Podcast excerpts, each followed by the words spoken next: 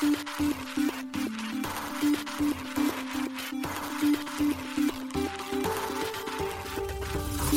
しい経済ニュース。この番組では現当社のメディア新しい経済がブロックチェーン仮想通貨フィンテックに関する日々のニュース解説を平日毎日音声コンテンツでお届けしています。そして新しい経済ではブロックチェーン仮想通貨に関するニュース解説記事やインタビュー記事学習記事などのたくさんのコンテンツを掲載しております。ぜひ新しいひらがな経済漢字で検索してメディアもチェックしてくださいそして LINE 公式アカウントではメディアの更新情報を配信しております LINE 公式アカウントにもぜひご登録ください検討者新しい経済編集部の高橋です。はい、本日は2月20日火曜日です。今日のニュースいきましょう。バイナンスにイーサリアムレイヤー2スタークネット上場へ。ビタリックが AI に注目。イーサリアム最大の技術的リスク解消に貢献する可能性で。ワールドコインのデイリーユーザーが100万人に、空発表を受け、ワールドコイン高騰。A レボリュート上級トレーダー向けに独立型暗号資産取引所を立ち上げ予定報道トロント HTX のジャスティンさんビットコインレイヤー2へのロードマップ発表通信大手テレフォニカがチェーンリンクと提携 SIM スワップ攻撃などに対するセキュリティ強化へエイプコインの独自チェーンエイプチェーンアービトラムオービットで構築決定暗号屋と九州電力グループの QT ネット Web3 インフラ事業の実証実験を開始。一つ目のニュースはバイナンスにイーサリアムレイヤー2スタークネット上場へというニュースです。大手海外暗号資産取引所バイナンスが暗号資産スタークネットの取扱い予定を2月20日発表しました。発表によるとスタークネットの取扱いは現物取引にて世界協定時2月20日13時より開始されます。スタークネットは同日12時にエアドロップが実施される予定となっています。今回のバイナンスでのスタークネット取り扱いはこれを受けてのものとなります。取引ペアについては、スタークネット BTC、スタークネット USDT、スタークネット FDUSD、スタークネット TRY がサポートされるとのことです。また、スタークネットの入金も同時刻より開始されるといいます。出金については21日13時からとなります。なお、スタークネットはバイナンスに上場している他のトークンよりも高いボラテリティと高いリスクをもたらす可能性のあるトークンを表すシードタグが適用されています。スタークネット適用のトークンを取引するには、バイナンススポットまたはバイナンスマージンプラットフォームにて90日ごとに出題されるクイズに合格し、利用規約に合意する必要があるとのことです。スタークネットは GK ロールアップを活用したイーサリアムのレイヤー2スケーリングソリューションです。暗号証明技術 ZK スタークを開発したスタークウェアによって開発され、現在ではスタークネット財団によって運営されています。なお、ZK ロールアップとは暗号技術を利用した証明技術、ゼロ知識証明活用のロールアップとのことです。また、ロールアップは元となるブロックチェーンのセキュリティなどを活用しながら、ガス代やネットワークの混雑解消を図るスケーリングソリューションです。なお、スタークネットは同ネットワーク上の取引手数料の支払いやステーキングに利用できるほか、ガバナンス投票へ参加するためのトークンとして機能します。エアドロップにより、スタークネットをネットワーク貢献者に配布することにより、保有者は同ネットワークのガバナンスに参加が可能になり、また同ネットワークガバナンスの分散性の実現に貢献します。現在、同ネットワークの手数料はイーサリアムですが、それに加え、スタークネットでも支払い可能になる予定です。最終的には、スタークネットのみをサポートする体制への移行が予定されています。続いてのニュースは、ビタリックが AI に注目。イーサリアム最大の技術的リスク解消に貢献する可能性で、というニュースです。イーサリアムの共同創業者であるビタリック・ブテリン氏は AI はコードの検証やバグの発見に貢献する可能性があると見ているようです。同氏が自身の X にて2月19日ポストしています。ビタリックは現在のイーサリアムにおける最大の技術的リスクはおそらくコードのバグだと報告。この点に関してゲームを大きく変えることができるものはどんなものでも素晴らしいだろうと述べ AI を活用したコードの検証やバグの発見に期待していると伝えています。ビタリックは先月末、クリプトと AI の関わりは課題があるにせよ、可能性はあるとの見方を示すブログを発表。同ブログでビタリックは AI の潜在的な役割を4つに分けて考察し、AI 活用によるメリットとリスクについての考えを述べました。その中でビタリックは突起すべきリスクとして、ユーザーがオープンソースのウォレット内の AI アシスタントにアクセスできる場合、攻撃者もその AI アシスタントにアクセスできるため、ウォレット防御を発動させないハッキングや詐欺を仕掛ける機会が無制限に与えられる点を挙げていました。暗号技術ではオープンソースが真に安全なものを作る唯一の方法だが、AI ではモデル、あるいはその学習データでさえオープンソースにすることによって敵対的な機械学習攻撃に対する脆弱性が大幅に増加するとビタリックは述べています。ビタリックはこれらの全ての分野で AI の建設的なユースケースの試みが増えることを期待していると同ブログを結んでおり AI への関心の高まりを示していました。続いてのニュースは、ワールドコインのデイリーユーザーが100万人に空発表を受け、ワールドコイン高騰というニュースです。ワールドコインのワールドアプリのデイリーユーザー数が2月12日から18日の週で100万人を超えたことが、ワールドコインの公式 X から18日発表されました。また、ワールドコインは17日に4.3円程度を推移していましたが、19日には史上最高額となる7.9円にまで180%近い上昇をしました。なお、記事執筆時の2月20日時点では7円をつけている状況です。この価値高騰の背景には AI チャットボットサービスチャット GPT を提供する OpenAI が現地時間15日、日本時間の16日にリリースした。新生成 AI モデル、空が関連しているとみられます。なお、空はユーザーがプロンプトから入力したテキストに基づいて最長1分間のビデオを生成可能とする新たなシステムです。なお、リリース日は未定となっています。ワールドコインは OpenAI の CEO であるサム・アルトマン氏によって設立され、昨年7月に正式ローンチしたプロジェクトです。同プロジェクトはオーブと呼ばれるボール状のデバイスで網膜をスキャンし、各人それぞれの交際の特徴をデジタルコードに変換することで、個人人を識別するワールド ID を発行します。現在このスキャンは無料ででき、スキャンしたユーザーは現在無料の暗号資産、ワールドコインを受け取ることができます。このワールドコインの配布により、ベーシックインカム実現も計画されているといいます。公式サイトによると、記事執筆時点で約348万件のワールド ID が登録されている状況です。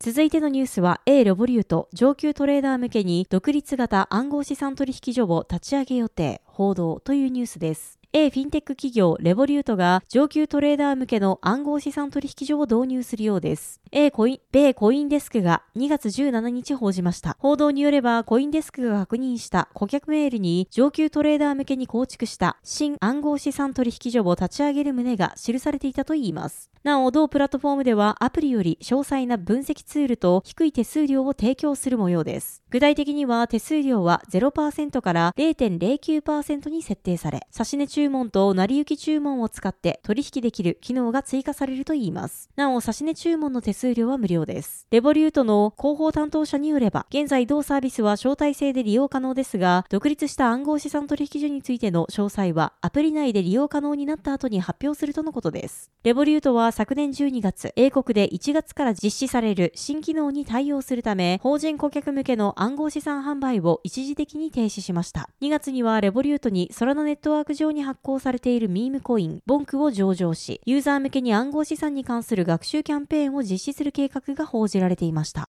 続いてのニュースは、トロンと HTX のジャスティン・サン、ビットコインレイヤー2のロードマップ発表というニュースです。ジャスティン・サン氏がトロンブロックチェーンとビットコインレイヤー2の統合に向けたロードマップを同氏の X アカウントから2月15日に発表しました。サン氏は中国の起業家でトロンブロックチェーンやビットトレントの創業者兼暗号資産取引所 HTX の実質的なオーナーとして知られています。同氏の発表したロードマップは3段階に分かれています。第1段階となるステージアルファでは、トロンブロックチェーンとビットコイン間のクロスチェーン接続の強化に重点を置き、トロンブロックチェーンとビットコインネットワーク間で移転及び交換が可能なトークンを増やしていくとのことです。第2段階のステージベータでは、ビットコインレイヤー2エコシステムの成長に向けて、いくつかのビットコインレイヤー2のプロトコルと戦略的パートナーシップを結ぶ予定だといいます。さらに、第3段階にあたるステージガンマでは、高速かつ低コストのプルーフオブステークシステムに、プルーフオブワークシステムと未消費取引出力モデルの高いセキュリティを融合することを目的に、トロンブロックチェーンとビットコインネットワーク、さらにはビットトレントチェーンを統合するとのことです。この一連の流れにより、主要ステーブルコインをはじめとした様々なトークンをビットコインネットワークに統合し、さらに分散化させることが最終的な目標とのことです。トロンブロックチェーンはジャスティン・サン氏が創設したトロン財団によって開発されたブロックチェーンです。コンセンサスにはプルーフ・オブ・ステークシステムが使用されており、ガス代としてはネイティブトークンのトロンが使用されています。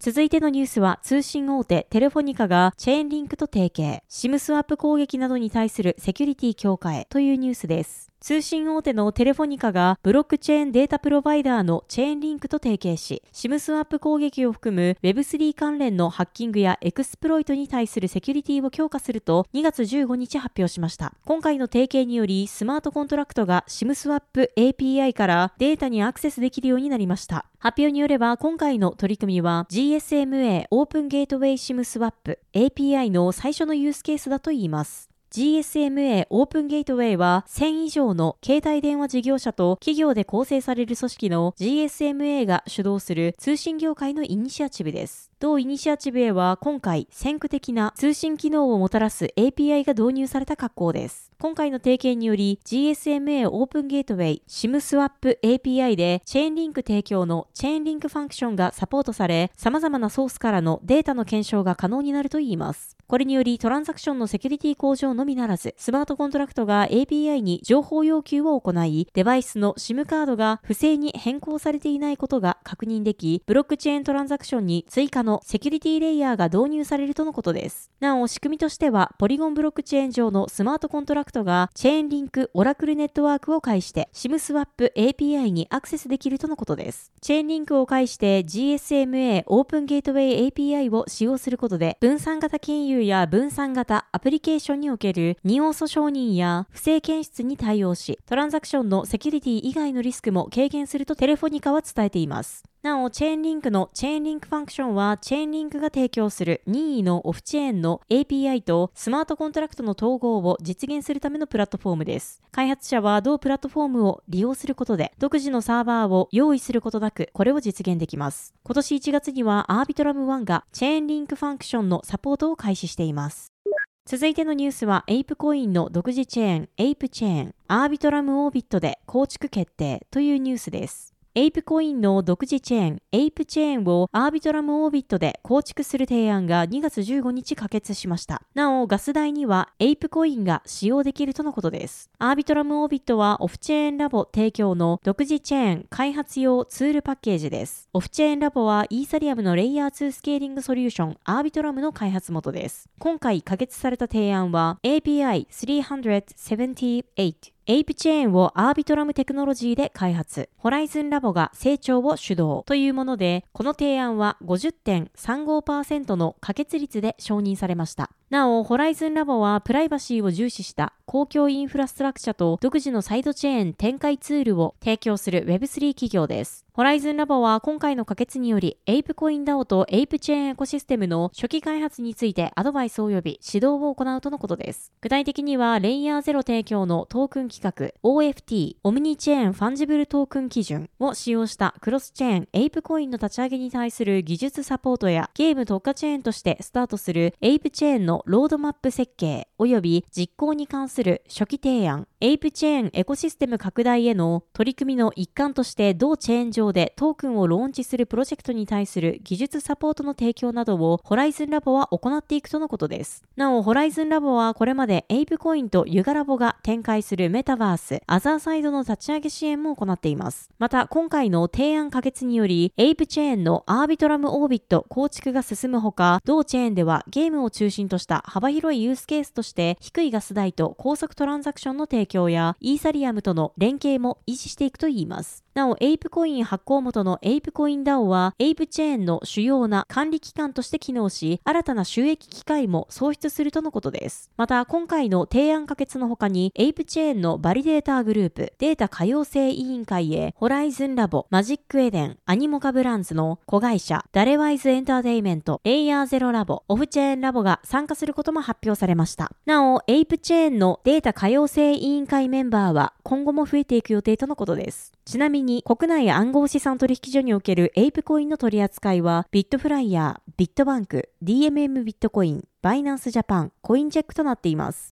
続いてのニュースは暗号屋と九州電力グループの QT ネット Web3 インフラ事業の実証実験を開始というニュースです。ブロックチェーン関連プロダクトの開発を行う暗号屋と九州電力サービスの電力系通信事業者 QT ネットが Web3 インフラ事業の共同実証実験の開始を2月19日発表しました。QT ネットは光ファイバー通信ネットワークを活用した通信サービスの提供などを行っています。同実証実験は Web3 時代の根幹となるブロックチェーンをインフラとして社会に実装するために実施されます。また事業としてもインフラとしても馴染みのないバリデーターノードの運用を実証実験として実施するとのことです。なお、この実証実験はステーキング・マイニング技術支援、暗号資産交換業、業務支援など Web3 コンサルティング、開発事業を行うスターが支援をするとのことです。発表によると通信技術構築の実績に長けた QT ネットの存在とバリデーター事業の相性は非常に良いとのこと。安定した電力とネットワークに暗号屋とスターの知見を加えることで、日本のブロックチェーンのインフラ環境の強化を目指すとのことです。暗号屋は昨年3月、自己採血キットによる郵送検査サービス提供のセイブエクスパーツと業務提携し、医療健康情報事業に取り組むことを発表していました。両社は所有者だけが閲覧できる NFT を使い、個人の医療健康情報を管理する事業を開発するとしました。なお、この取り組みには暗号や提供の NFT デジタルメディアプロトコル、ピュアブルが活用されていました。ピュアブルは NFT を持っている人しかデータを見ることのできない分散型アクセスコントロール NFT です。分散型鍵管理技術により分散型アクセスコントロールを行うことで NFT の所有者のみが暗号化されたコンテンツを複合し閲覧できる機能を実装しています。これによりコンテンツ事業者は CD や DVD などと同じように NFT をメディアとして利用でき、それを用いたデジタルコンテンツ流通を実現することが可能になります。はい、本日のニュースは以上となります。このように私たち新しい経済編集部では、ブロックチェーン、暗号資産に関するニュースを平日毎日ラジオで配信しております。本日ご紹介したニュースは新しい経済のサイトに上がっております。ぜひサイトの方も見に来てください。新しいひらがな、経済漢字で検索して見に来ていただければと思います。それでは本日もありがとうございました。